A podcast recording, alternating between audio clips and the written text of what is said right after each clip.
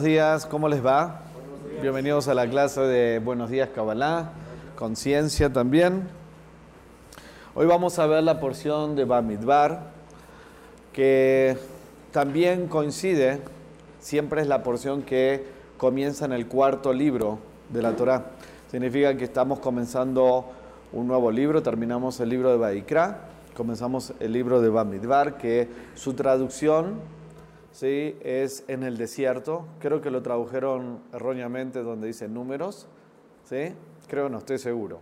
Lo tradujeron erróneamente al español o al inglés con números. ¿Por qué? Porque en esta porción también una de las cosas que, que toca y que habla tiene que ver con un censo que hicieron Moisés y Aarón con los hijos de Israel. Entonces, pusieron en, eh, conmemoración a ese censo, a ese contar cuántas personas habían en las doce tribus, pusieron números en vez de poner literalmente el nombre original que es Bamidbar en el desierto. ¿sí? Igual que cuando hicieron el nombre del segundo libro de Éxodo, que tampoco se llama Éxodo, se llama Shmot, que significa nombres, es como una mala traducción. El rap siempre decía, y era bastante enérgico en esto, decía, una de las grandes corrupciones de las traducciones del texto original, ¿sí? Son las malas interpretaciones o los criterios erróneos el significado verdadero y profundo de cada uno de los, de los conceptos en la Torah. Entonces, eh, empezamos este cuarto libro ¿sí? donde siempre viene, inclusive esta porción, o sea, este es el cuarto libro, pero esta porción de Bamidbar también corresponde a la primera en este cuarto libro, que lleva el nombre también del libro, que es Bamidbar en el desierto. Y siempre viene antes de Shavuot. No voy a hacer una clase de Shavuot porque ya la dimos la semana pasada, preparándonos para poder conectarnos. Quizás voy a tocar algunas ideas, pero la porción de esta semana nos da la preparación, la vasija, porque siempre viene antes de Shavuot. Estamos a una semanita ¿sí? de hacer esta conexión. Y dirige también, habla sobre el censo, el censo que hicieron Moisés, Moshe y Aarón en el desierto. ¿Y cuál es la importancia del censo? O sea, ¿de qué nos sirve a nosotros hoy en día? Inclusive sabemos que cada uno de los relatos que aparecen en la Torá tiene que tener un significado práctico para nosotros.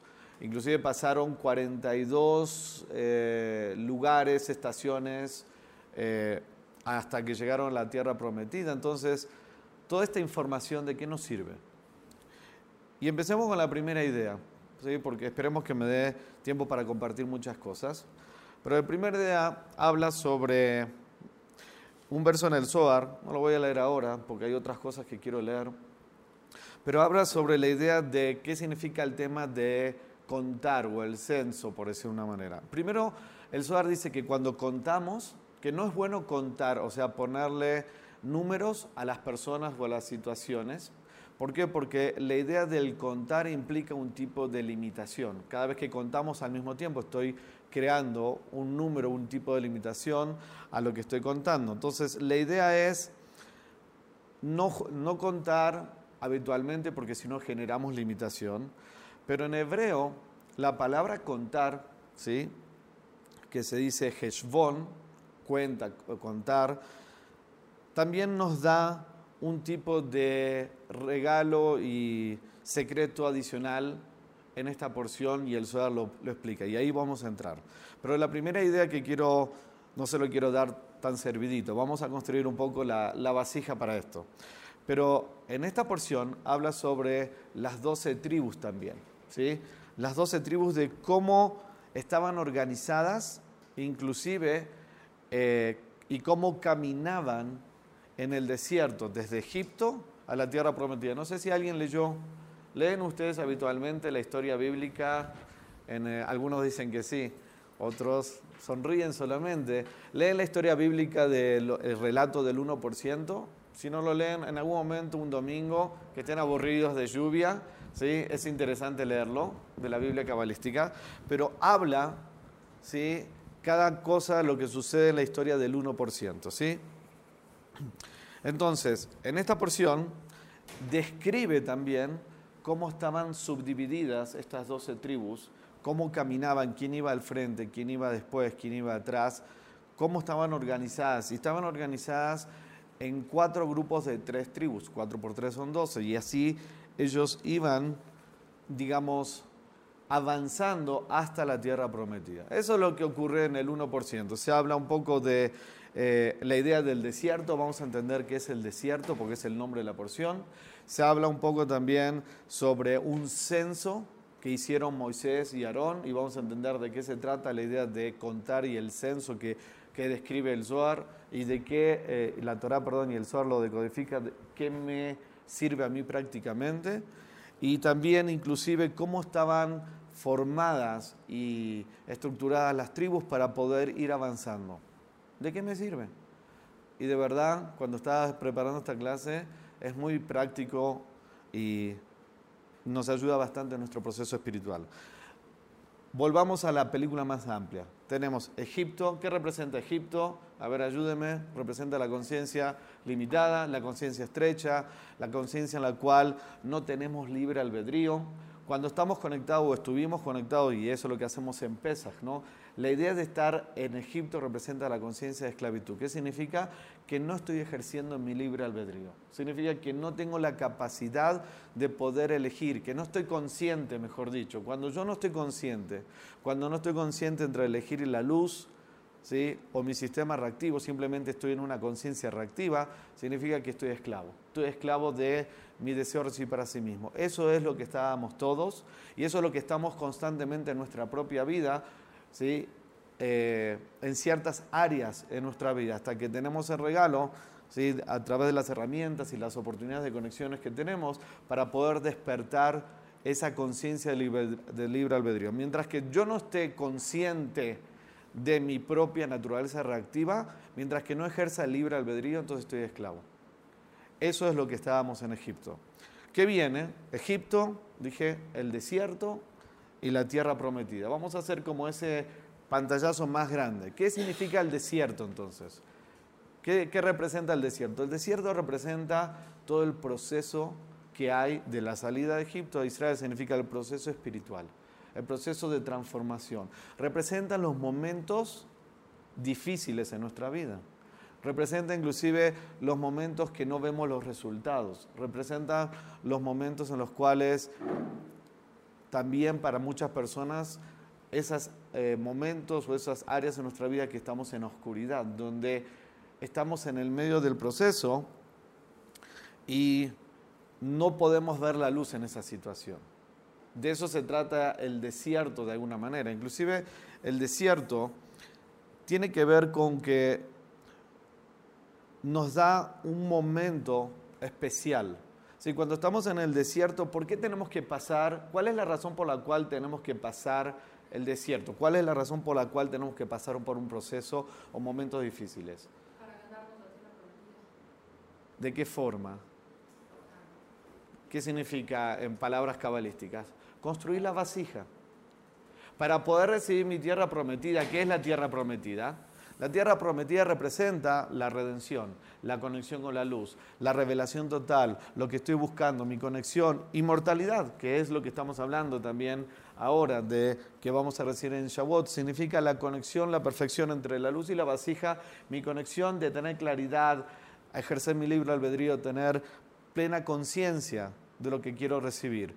Pero para poder recibir eso, no podemos, no podemos recibir esa luz si no hay una vasija. Entonces, el desierto, ¿qué representa? Representa esos momentos difíciles donde nos ganamos esa luz o esa conexión de la tierra prometida. De eso se trata. ¿Sí? Significa que en los momentos más difíciles o los momentos más oscuros, en los procesos en los que son más incómodos para nosotros, cabalísticamente lo que estamos diciendo es que construimos una vasija armamos la vasija para que se pueda revelar esa luz que estamos buscando en nuestra propia vida. La tierra prometida, la redención final, ¿sí? Entonces, ¿cuál es, cuál es el propósito de qué, lo qué es lo que hace Satán? ¿Sí? Satán nos va, a nos va a hacer caer de conciencia y hacer caer en estar enfocados quizás en el proceso y no en, en el destino final. ¿sí? Significa que vamos a estar quizás, si no estamos conscientes, en la conciencia egoísta, en la conciencia de hacer cálculos, de ver los resultados. Sin embargo, eso es lo que nos desconecta con el verdadero propósito que venimos a hacer. ¿sí? Toda la idea de conectarnos con la tierra prometida significa erradicar la negatividad, erradicar todos los tipos de desconexiones que tenemos en nuestra propia vida. De alguna forma, todos nosotros estamos en el desierto, porque todavía no hemos llegado a esa redención final. Todavía no hemos llegado y conectado con esa luz en todas las áreas de nuestra vida. Significa que estamos ¿sí? Eh, en los momentos previos, estamos en el exilio, decimos en Kabbalah. Cuando, ¿Qué significa estar en el exilio? Significa que aún no estamos conectados al 100% con la luz. El trabajo que estamos haciendo es atravesar este desierto.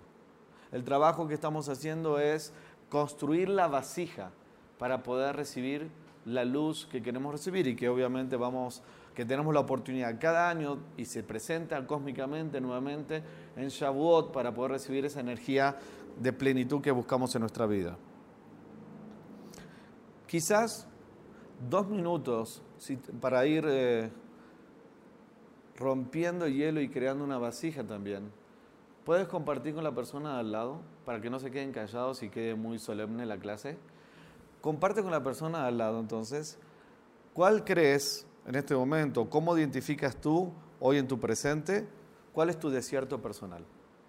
¿Cuál es tu proceso en este momento donde tienes momentos difíciles, donde no ves resultados, donde sientes que aún la luz no se ha revelado? ¿Alguna sonrisa significa que ya funciona el ejercicio?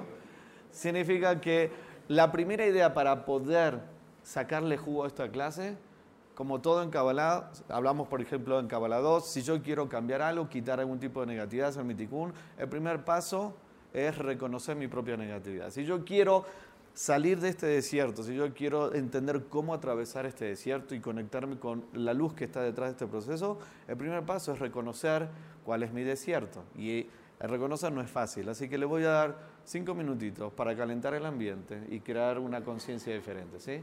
Vamos.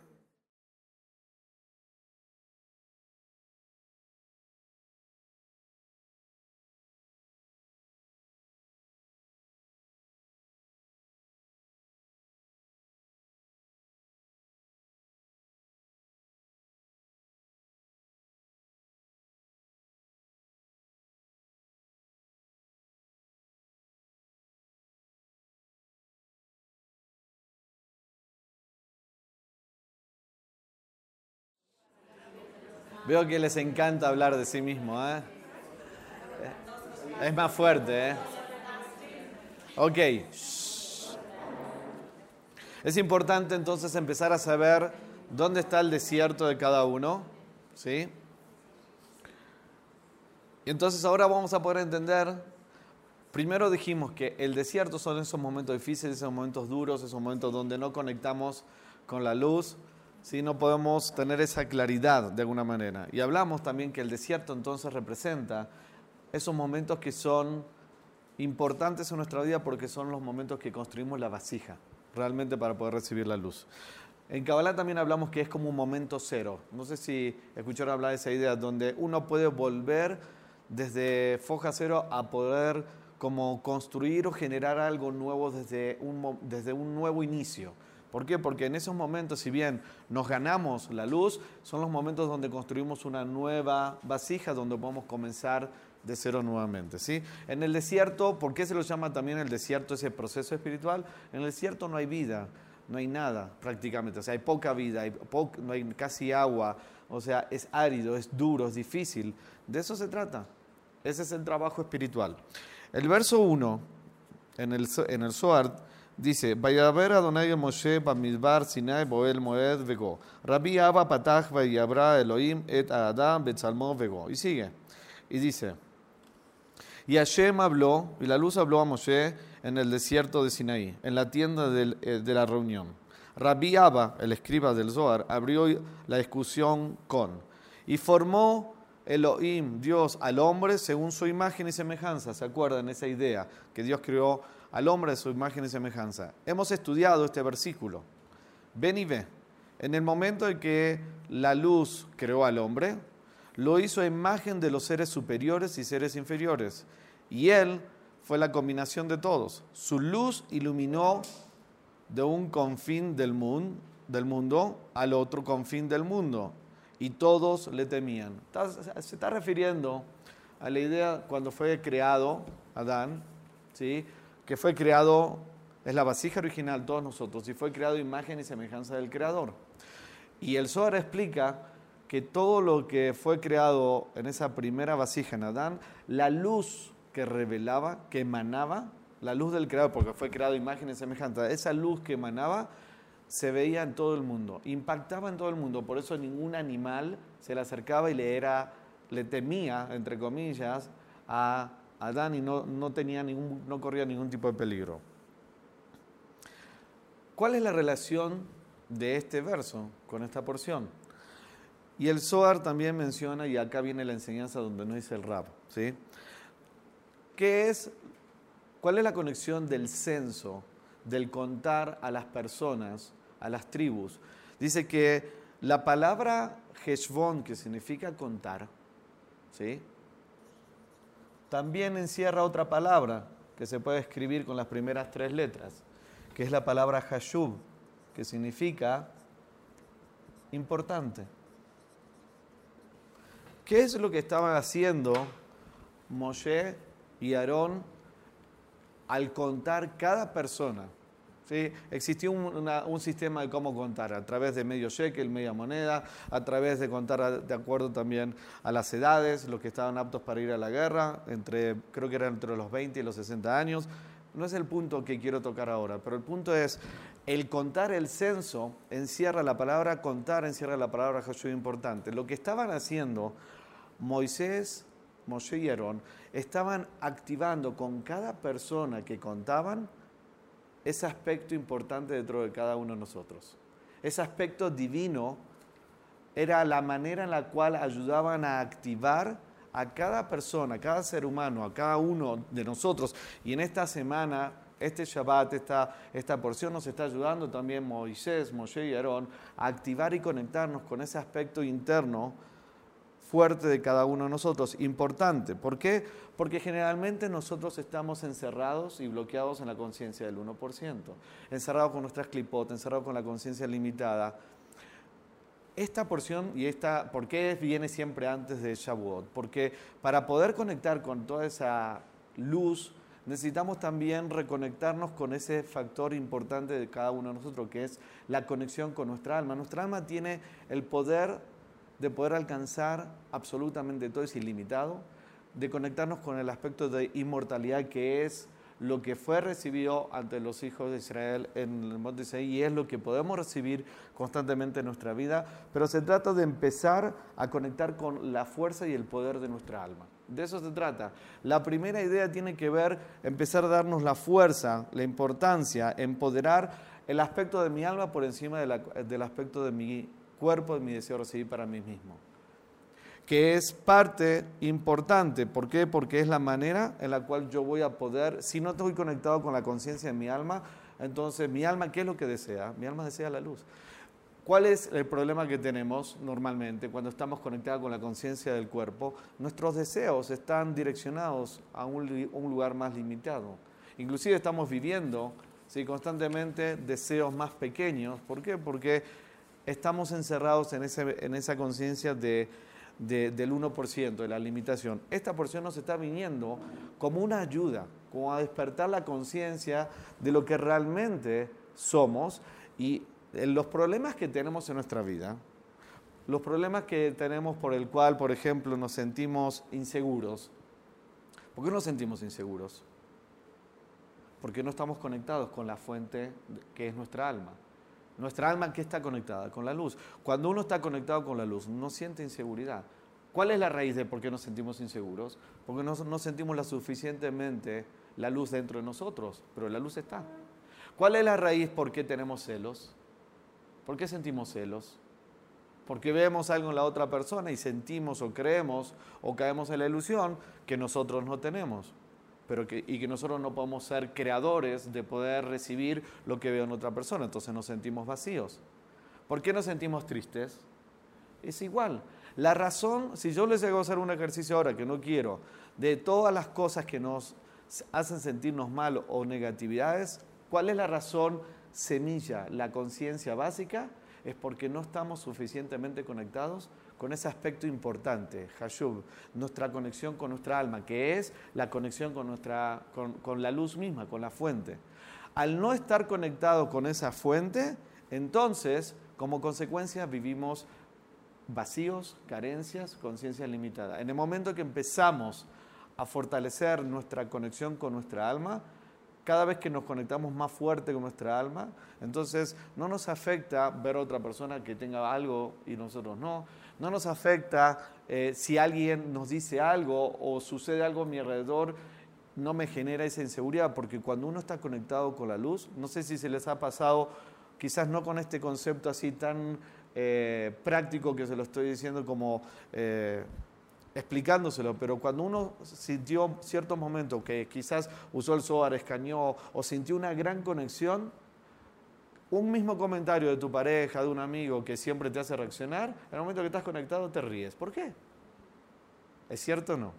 Y en el momento que tú estás, digamos, fuertemente conectado con tu aspecto interno, con, la, con tu alma y la luz, te sonríes, no significa que no pones límites, pero no te controla la situación y no te sientes vacío, no te sientes reactivo, no, no juzgas, no criticas, no te sientes triste. ¿Por qué? Porque estamos conectados fuertemente con nuestra raíz, con nuestro aspecto importante, con nuestra alma. Y hay una gran diferencia entre, digamos, pasar por un trabajo espiritual donde tengo que trabajar en mí, reconocer mi ego, eh, aceptar, crecer y transformar a sentirme vacío, needy, ¿sí? Eh, donde siento que no valgo nada y no soy nadie. Son diferentes, si bien uno puede confundir esa sensación, son distintas. O sea, cuando uno está haciendo el trabajo espiritual, uno puede reconocer en el cual si me duele, si estoy pasando por este momento, si es difícil, si es incómodo, eh, me siento de esta manera, pero sé que estoy reconociendo que es para crecer, cambiar y transformar, tengo claro. Y otra vez, cuando estoy consumido totalmente de la conciencia limitada, donde no veo eso, sino que me siento vacío y limitado. ¿sí? ¿Saben qué? Los hijos de Israel cuando iban a recibir la Torah en el monte Sinaí, fueron le dijeron a Moshe que no estaban listos, que no se merecían esa tremenda luz que iban a recibir, que no, que, que no podían recibir eso porque no estaban listos. Y Moshe que le contestó, le dijo, ¿y a ti quién te preguntó? Ustedes lo van a recibir anyway, ¿sí? Así actuamos en nuestra vida, ¿sí?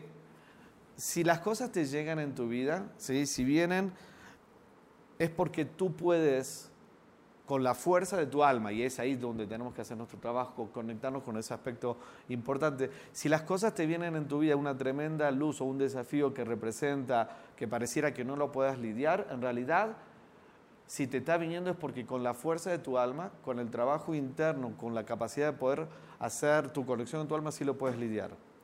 Cuando dices que no y te está llegando es porque la gran mayoría de las veces, quizás puede haber una excepción, pero la gran mayoría de las veces es porque estoy conectado con mi aspecto de mi ego, donde siento que no valgo nada, que no, que no soy lo suficiente, pero ven en un lugar equivocado. ¿Sí me estoy explicando la diferencia? Entonces, el trabajo espiritual es fortalecer mi conexión con mi alma. Por eso el censo, la conexión de esta porción nos ayuda previo a poder recibir la luz, porque si yo no siento que digamos, puedo recibir esta, esta luz, si yo no siento que me merezco poder conectarme con la luz al 100%, conectarme con inmortalidad, remover las limitaciones, conectarme con el árbol de la vida, entonces no lo voy a poder recibir.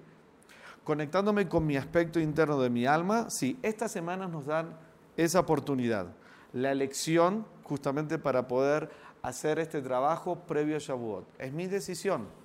Yo tengo que tener esa esa, conciencia y despertar este deseo y a pesar que uno sienta que quizás no se merece muchas cosas, cuando estoy conectado con mi alma, mi alma sí se merece absolutamente todo y mi alma sí puede recibirlo absolutamente todo. Uno de los peores castigos, hablamos, es que uno cree que no se merece nada.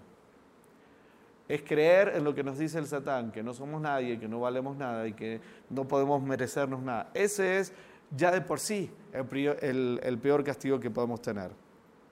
La idea inclusive es inyectar certeza e iluminar justamente este momento que es de grandeza que vamos a recibir con esta conciencia de poder darnos la fuerza internamente a cada uno de nosotros. Entonces el primer concepto es ese, el poder fortalecer inclusive nuestra alma. Es más, hablamos sobre las tribus, hablamos sobre eh, cómo está compuesta cada uno de nosotros de las tribus. Cada, cada tribu está dividida de tal forma en un grupo de almas que ese grupo de almas viene con un propósito espiritual. Significa que de las doce tribus, y sabemos que la composición de las doce tribus forma parte de toda la vasija original también. ¿sí? Pero cada tribu tenía como un grupo de almas que viene con un propósito a revelar una energía, una luz especial. Es por eso que inclusive hablamos en Kabbalah que cuando dos personas tienen mucha fricción, decimos que vienen generalmente de la misma raíz de alma. ¿Por qué? Porque es intenso. ¿sí? Están muy eh, conectados unos con los otros. Pero en realidad todos venimos a hacer un trabajo de volvernos a conectar con la unidad, con los aspectos únicos de cada uno de nosotros. El problema está, y acá viene otra gran prueba que tenemos, cuando no hay unidad. ¿Por qué no hay unidad? Cuando, no hay armonía entre nosotros, entre un grupo, ¿por qué no hay? Inclusive hablamos que el ejemplo típico es que podemos dar Rabbi Shimon Bar el autor del Zohar, con Rabbi Elazar su hijo, y los ocho Javerim, amigos, gracias al poder de la unidad, decimos en Kabbalah, no por cuánto sabía cada uno o quién era más inteligente, sino que el mérito que fue que se pudiera revelar el Zohar y manifestarlo y escribirlo fue gracias al amor que se tenían unos a los otros y al poder de la unidad. ¿Por qué llegaron a ellos el poder de la unidad? ¿O qué significa estar en unidad? Significa que cada uno está conectado de verdad con su aspecto interno, su alma. Cuando uno está conectado con ese aspecto importante interno, ¿sí? entonces puede tranquilamente desear el bien a otra persona puede tranquilamente estar feliz por otra persona, pero tú no, o sea, podemos ponerle un cliché de decir, sí, que, no sé, que le quieras desear buenas cosas, pero internamente si uno no está conectado con su aspecto de su alma, uno puede decir algo, pero internamente va a salir la naturaleza reactiva, celos, envidias, juicios, porque quiero algo dentro, o sea, hacia mí que no lo estoy teniendo, y a pesar que lo veo hacia afuera y lo veo a mi alrededor, a pesar que puedo ser una persona que exprese cosas bonitas, si internamente no estoy conectado con mi alma, entonces voy a sentir vacío. ¿Sí me estoy explicando lo que estoy diciendo? Entonces, la única manera de crear unidad, la única manera de poder realmente expresar amor y unidad hacia un prójimo, tiene que pasar primero por estar sintiéndome completo yo mismo.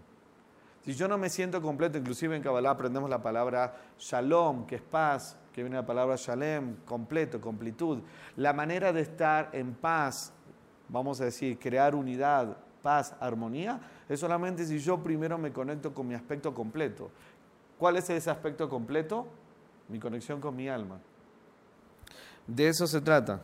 Entonces,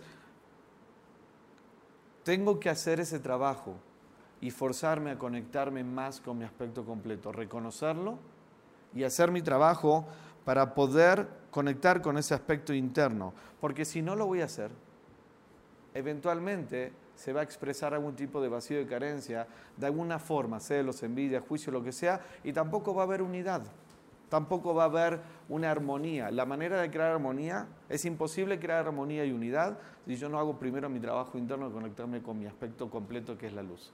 Si no voy a buscar mis vacíos externamente y de esa manera voy a generar fricciones o celos o, eh, juzgar o envidias, lo que sea, para poder eh, sentirme completo.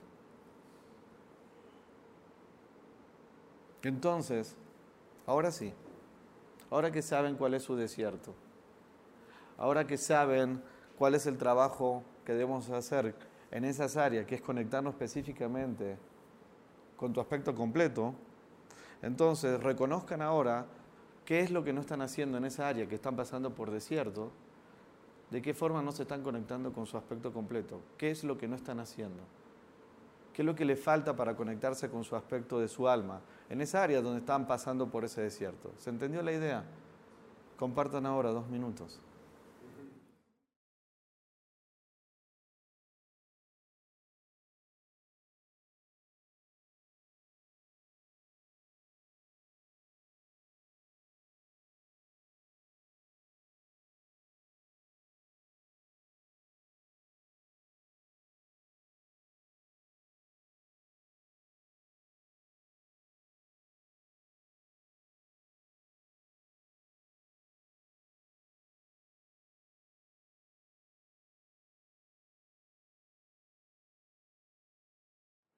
Ahora ya entendimos, ¿sí? El desierto, entendimos los procesos difíciles que realmente es parte de nuestro trabajo, entendimos que la raíz de esos momentos difíciles es porque no estoy conectándome con la parte importante, mi alma, ¿sí? Y ahora viene también la solución. Ahora viene, porque cuando veamos y escuchamos esta porción, pareciera como dije, los censos, cómo caminaban las tribus. El verso 31 habla justamente de eso. En el verso 31 habla cómo las doce tribus estaban formadas y cómo caminaban en el desierto. ¿sí? Si quieren los leo, dice, el estandarte del campamento de Yehudá viajaba primero, representante del campamento de Uriel, y después el estandarte del campamento de Reubén seguía, representando el campamento de Mijael.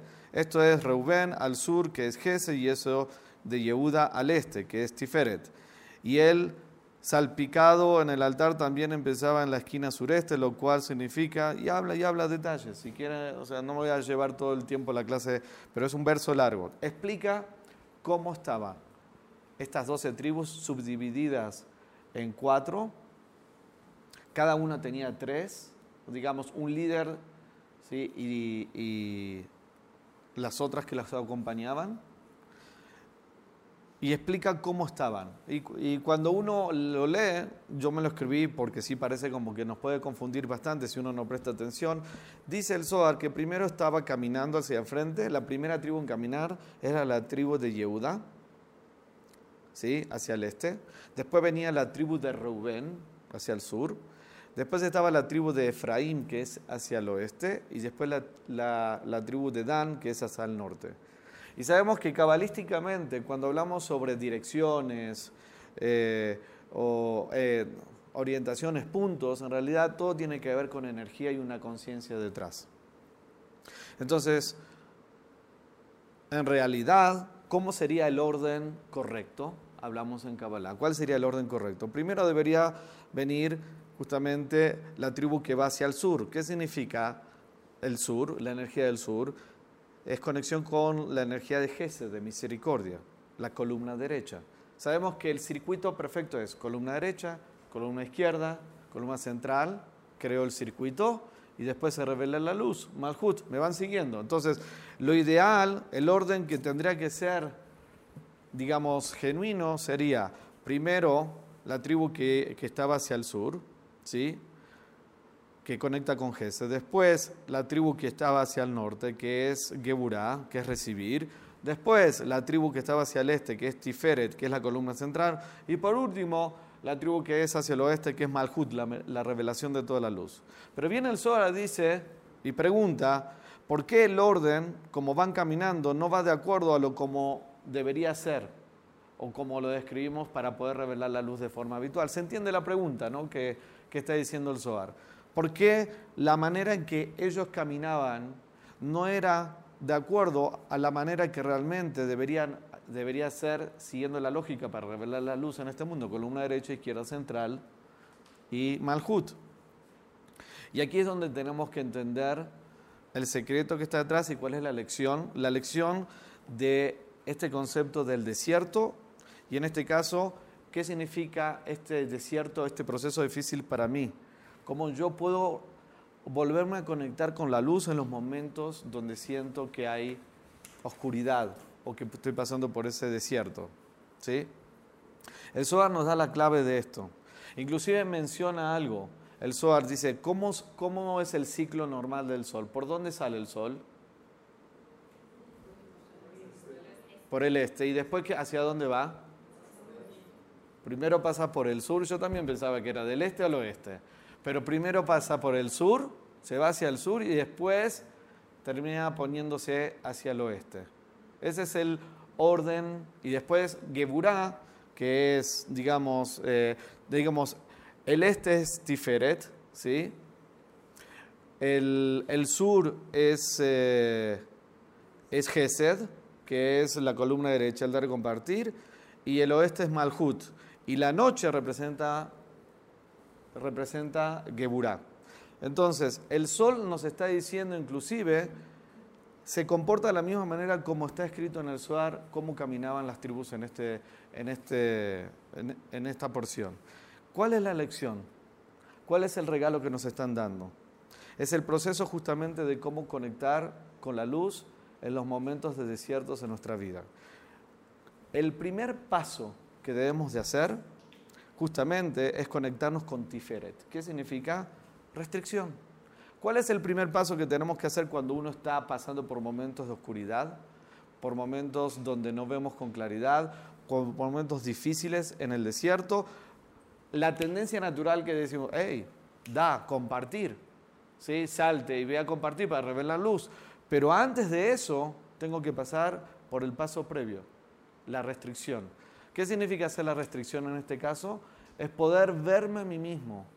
Es poder, dicen los cabalistas, observarte, abstraerte de ti mismo como hacia afuera y ver qué es lo que está pasando en tu propio proceso, cuál es ese desierto, qué es la causa que te está pasando por ese tipo de momentos de desconexión o dificultad o tu proceso que estás construyendo una nueva vasija. Si tú no vas de esa manera, entonces simplemente vas reactivo a querer dar y compartir, a revelar luz, pero vas a perderte de verdad cuál es el propósito por el cual estás pasando ahí. El primer paso, dicen los cabalistas, es justamente hacer la columna central. ¿sí? El, el pasar por la restricción, no empezar a dar directamente, sino hacer esa, tener esa habilidad de poder ver, digamos, abstraerme y ver dentro de mí como hacia mí mismo y aceptar que esa situación que estoy pasando es para justamente mi, digamos, eh, crecimiento. Y cuando hago eso, y acá viene la parte importante, cuando yo hago esa parte de restricción, cuando yo me veo a mí mismo y trato de ver y observar lo que tengo que hacer espiritualmente, en ese momento que paso por esa restricción, ese es el primer paso, es el momento que me conecto con mi alma. Es el momento que puedo entender y ver la luz de esa situación. Es el momento que puedo comprender por qué estoy pasando esa situación para mi crecimiento y no de un lugar de juicio, porque en realidad todos venimos a aprender y cambiar. Pero el punto es que si yo no hago esa pausa y yo no me veo a mí mismo y simplemente actúo reactivamente ante momentos de oscuridad y reacción, entonces no voy a poder entender el porqué de eso. La restricción es el primer paso, pareciera que no. Después viene el segundo paso, que es la acción de dar y compartir. Esa acción de dar y compartir me va a permitir revelar la luz ¿sí? en esa situación y poder conectarme con esa energía que también está disponible. Ahí está la columna central, que es Malhut. Por eso viene Tiferet, que es la columna central. Después viene Gesed, que es la acción de dar y compartir. Y después viene Malhut, que es la revelación total de la luz. ¿Y dónde queda la cuarta? ¿Se entendió las primeras tres? Las primeras tres es el proceso espiritual, es el, es el desierto. ¿Sí se entendió lo que acabo de decir? Es el decir, si nosotros no pasamos por la primera, digamos, el primer paso, que es querer entender, aceptar, reconocer, digamos, interiorizar el proceso espiritual que estoy pasando en esos momentos difíciles, entonces ese proceso no me estoy ganando esa luz. Después viene la acción de dar y compartir para conectarme con la luz y después viene la manifestación. Y una vez que pasé por ese proceso, entonces me conecto con Geburah. Geburah que representa es toda la energía interna, la fuerza, el poder de poder movernos, cambiar, hacer cosas, hacer más, transformar ese, ese aspecto de liderazgo. Pero el primer paso que tengo que hacer es ese. Primero, primero pasa por hacer esa restricción, la habilidad de verse a sí mismo, de abstraerse de la situación, no verse eh, digamos, eh, eh en, la oscuridad, en las clipotes, en el proceso. Muchas veces nos perdemos en el proceso. Nos, quedamos como estancados en el proceso y no vemos que ese proceso, esos momentos difíciles, que es, digamos, el regalo para poder ganarme la luz que está detrás. Anyway, el proceso lo tengo que vivir. Anyway, mi ticún lo tengo que hacer. Entonces, pero si yo lo hago, digo, ok, tengo que pasar por ese proceso, pero mi conciencia está en ganarme la luz que está detrás, que significa por qué estoy pasando por esta situación, qué conciencia nueva estoy construyendo, cuál es la vasija nueva que estoy creando y revelando. El segundo es hacer la acción de dar y compartir. Después me, me enfoco en dar y compartir, pero el primero tengo que aceptar, reconocer, ¿sí? hacer esa columna central, conectarme con mi aspecto de mi alma. Cuando yo hago eso, me conecto con mi alma y mi alma ve la película completa. Mi alma entiende por qué tengo que estar pasando por esa situación. Mi alma acepta ese proceso con una visión más amplia. Y acuérdense lo que vimos antes, está conectado. Si yo no me conecto con mi alma, entonces no voy a poder nunca sentirme completo y lleno. Entonces, si yo simplemente ante una situación difícil me pongo reactivo a dar y compartir y realmente no entiendo y no hago esa pausa, no acepto, no reconozco por qué lo estoy viviendo y no conecto con mi alma, entonces no me voy a sentir feliz con, eh, durante el proceso también. Entonces, dos es hacer la acción de dar, tres es la revelación de esa acción de dar, viene el efecto de esa revelación y cuarto, con esa energía y esa luz, entonces viene toda la fuerza de Geburah, que es liderar, motivar, cambiar, transformar. Si todo ese fuego, si yo no pasé por ese proceso anterior, esa energía de Geburah, ese fuego que tengo de querer hacer cosas, puede transformarse en un fuego destructivo, algo que genera daño o que genera destrucción, en vez de construirme y ayudarme a crecer e ir para adelante. El primer paso tenemos que pasarlo, y generalmente es el primer paso el que no hacemos. Y es por eso que así funciona en el Sol y es por eso que así está puesto. En realidad no está hablando solamente de un censo, como dijimos antes, no está hablando solamente de cómo caminaban, está hablando de cómo resolver los problemas de nuestra vida en los momentos de desierto. Eso es el código que está detrás. Y ese es el gran test. Ese test es el momento donde se revela más luz. Este proceso vamos a decir que es el gran test. No voy a volver a leer lo que leímos la semana pasada sobre Shavuot, pero sabemos que dice el verso 125 del volumen 1, dice que aquellas personas, ¿se acuerdan?, que acompañen a la novia durante la noche, que representa la oscuridad, ¿qué significa la oscuridad? Esas personas van a ser las primeras que van a ser invitadas a la boda y conectarse con, eh, digamos, las bendiciones de esa boda que representa la inmortalidad y la luz y todas las cosas que estamos buscando. Pero ¿qué representa esa oscuridad? Representa empujar en los momentos que tenemos desiertos. Representa empujar, hacer nuestras acciones de dar, de compartir, hacer restricción, decir que no a mi conciencia del satán, de la oscuridad, de no veo resultados, no veo cambios. Eso es lo que hacemos en el centro. Porque en realidad también, ya de una manera más grande y más amplia, lo que estamos viviendo como humanidad estamos en el desierto, estamos en el exilio. ¿Y cómo nos damos cuenta? Porque en realidad también nuestros deseos, la gran mayoría, estamos buscando satisfacción inmediata, estamos buscando aspectos desde el 1%. Y no, no es que nos morimos de craving, de anhelo de querer cambiar, transformar y buscar la luz en cada cosa que hacemos. La verdad que no estamos en esa conciencia, significa que todavía estamos en el exilio. Pero dice que aquellas personas que empujen en los momentos de oscuridad que representa estos desiertos, esas personas son las primeras que van a recibir bendiciones y van a ser las primeras que van a estar invitadas a la boda, significa la conciencia, inmortalidad y bendiciones en nuestra vida. Entonces, esta porción nos está dando este regalo, entender qué es nuestro desierto, la preparación de la vasija para poder recibir la energía de, la, de Shavuot, de la, inmortalidad, y cómo lidiar y cómo transformar esos momentos de desiertos. La última idea que quiero compartir es que cuando hablamos de las doce tribus, también, porque hay varias enseñanzas en cada uno de los conceptos, cuando hablamos de las doce tribus también hablamos de los doce signos zodiacales, los doce aspectos de nuestra naturaleza reactiva. Sabemos que cada uno de estas tribus y de los doce líderes representa un aspecto de nuestra naturaleza reactiva. Y algo que enseñaba y decía Rabashlag es que hay dos tipos de personas también. Las personas que están en la conciencia que son idólatras de los planetas, de los signos de los planetas, y las personas que se llaman Israel, la conciencia de Israel. ¿Quiénes son aquellas personas que están en la conciencia de Israel? Aquellas personas que están por encima de la influencia de los planetas, de los signos zodiacales, que representan nuestra naturaleza reactiva y decir que no a nuestros vacíos y carencias. Cada mes nos da un regalo. ¿sí? Estamos compuestos por cuatro elementos agua, fuego, tierra y aire. Y sabemos que cada uno de ellos nos conecta con un tipo también de eh, reacción. El fuego con el orgullo, el agua con las emociones y los celos, la tierra con la tristeza, porque tiene que ver con la pesadez, el deseo de para sí mismo, y el aire con el poder del habla, inclusive negativamente la shonara, la mala lengua. Ahora, ¿qué ocurre?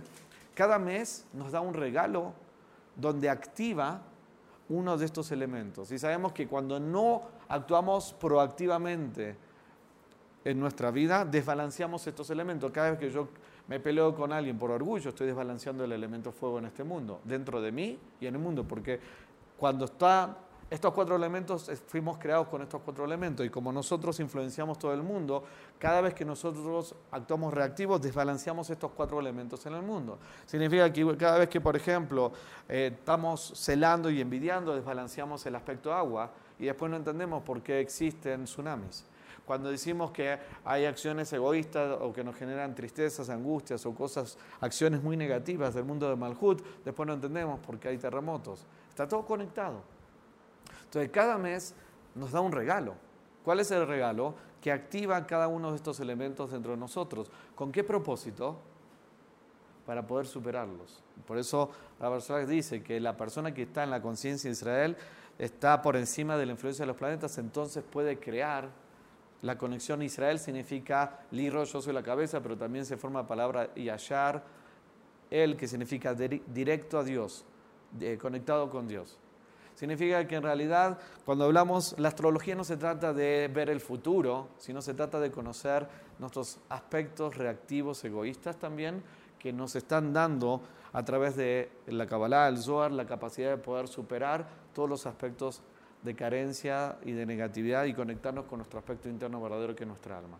Así que eh, espero que tengamos, no sé, un poco de conciencia de esta semana donde podamos elegir, conectar con construir una conciencia diferente, una vasija distinta con nuestra alma para poder realmente ahora sí recibir toda la luz de inmortalidad y hacer un cambio.